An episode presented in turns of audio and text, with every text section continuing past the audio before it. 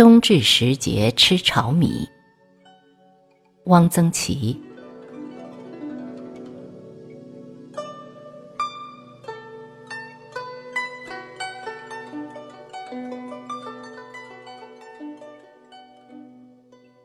小时候读板桥家书，天寒冰冻时木，穷亲戚朋友到门，先泡一大碗炒米送手中，所以酱姜一小碟，最是暖老温平之句，觉得很亲切。郑板桥是兴化人，我的家乡是高邮，风气相似。这样的感情是外地人们不易领会的。炒米是各地都有的，但是很多地方都做成了炒米糖，这是很便宜的食品，孩子买了咯咯的嚼着。四川有炒米糖开水，车站码头都有的卖，那是泡着吃的。但四川的炒米糖似也是专业的作坊做的，不像我们那里。我们那里也有炒米糖，像别处一样，切成长方形的一块一块；也有搓成圆球的，叫做欢喜团，那也是作坊里做的。但通常所说的炒米是不加糖粘结的，是散装的。而且不是作坊里做出来，是自己家里炒的。说是自己家里炒，其实是请了人来炒的。炒炒米也要点手艺，并不是人人都会的。入了冬，大概是过了冬至吧，有人背了一面大筛子。手执长柄的铁铲，大街小巷的走，这就是炒炒米的。有时带一个助手，多半是个半大孩子，是帮他烧火的。请到家里来管一顿饭，给几个钱，炒一天，或二斗，或半担。像我们家人口多，一次得炒一担糯米。炒炒米都是把一年所需的一次炒齐，没有零零碎碎炒的。过了这个季节，再找炒炒米的也找不着。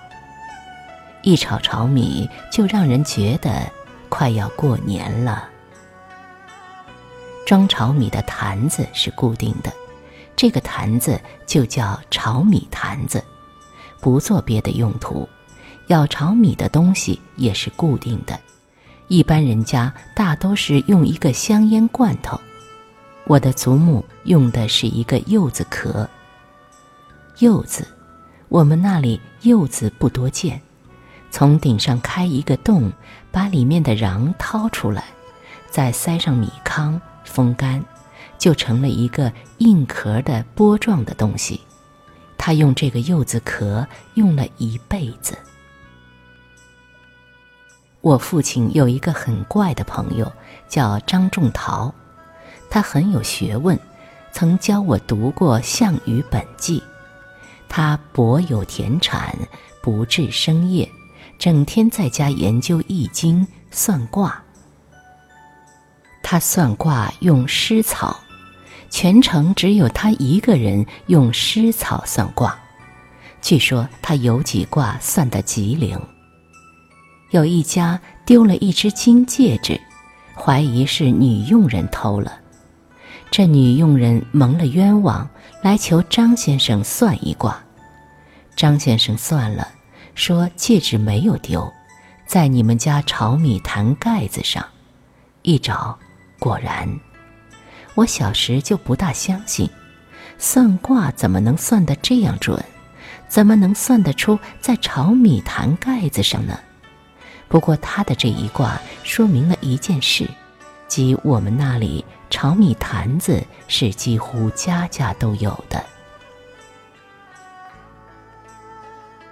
炒米这东西实在说不上有什么好吃，家常预备不过取其方便，用开水一泡，马上就可以吃。在没有什么东西好吃的时候，泡一碗，可代早晚茶。来了平常的客人，泡一碗也算是点心。郑板桥说：“穷亲戚朋友到门，先泡一大碗炒米送手中，也是说起省事儿，比下一碗挂面还要简单。炒米是吃不饱人的。”一大碗其实没有多少东西。我们那里吃泡炒米，一般是抓上一把白糖，如板桥所说，佐以酱姜一小碟，也有少。我现在岁数大了，如有人请我吃泡炒米，我倒宁愿来一碟酱生姜，最好滴几滴香油，那倒是还有点意思的。另外还有一种吃法，用猪油煎两个嫩荷包蛋，我们那里叫蛋瘪子，抓一把炒米和在一起吃。这种食品只有惯宝宝才能吃得到的，谁家要是老给孩子吃这种东西，街坊就会有议论的。我们那里还有一种可以急救的食品，叫做胶蟹。胡锅巴磨成碎末就是胶蟹。我们那里餐餐吃米饭，顿顿有锅巴。把饭铲出来，锅巴用小火烘焦，起出来，卷成一卷存着。锅巴是不会坏的，不发馊，不长霉。攒够一定的数量，就用一具小石磨磨碎，放起来。胶蟹也像炒米一样，用开水冲冲就能吃了。胶蟹调匀后呈糊状，有点像北方的炒面，但比炒面爽口。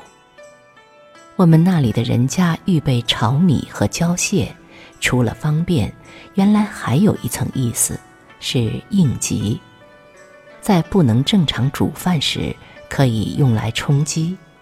这很有点儿像古代行军用的备。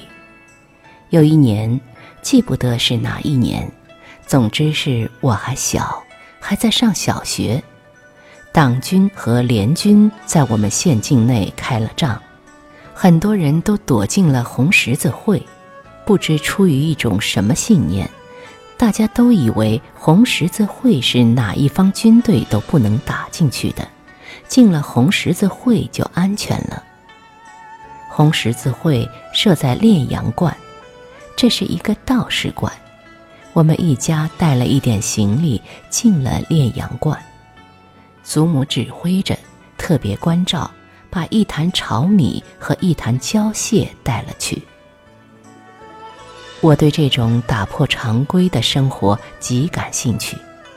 晚上爬到吕祖楼上去。看双方军队枪炮的火光在东北面不知什么地方一阵一阵的亮着，觉得有点紧张，也觉得好玩儿。很多人家住在一起，不能煮饭，这一晚上我们是冲炒米、泡胶蟹度过的。没有床铺，我把几个道士诵经用的蒲团拼起来，在上面睡了一夜。这实在是我小时候度过的一个浪漫主义的夜晚。第二天没事了，大家就都回家了。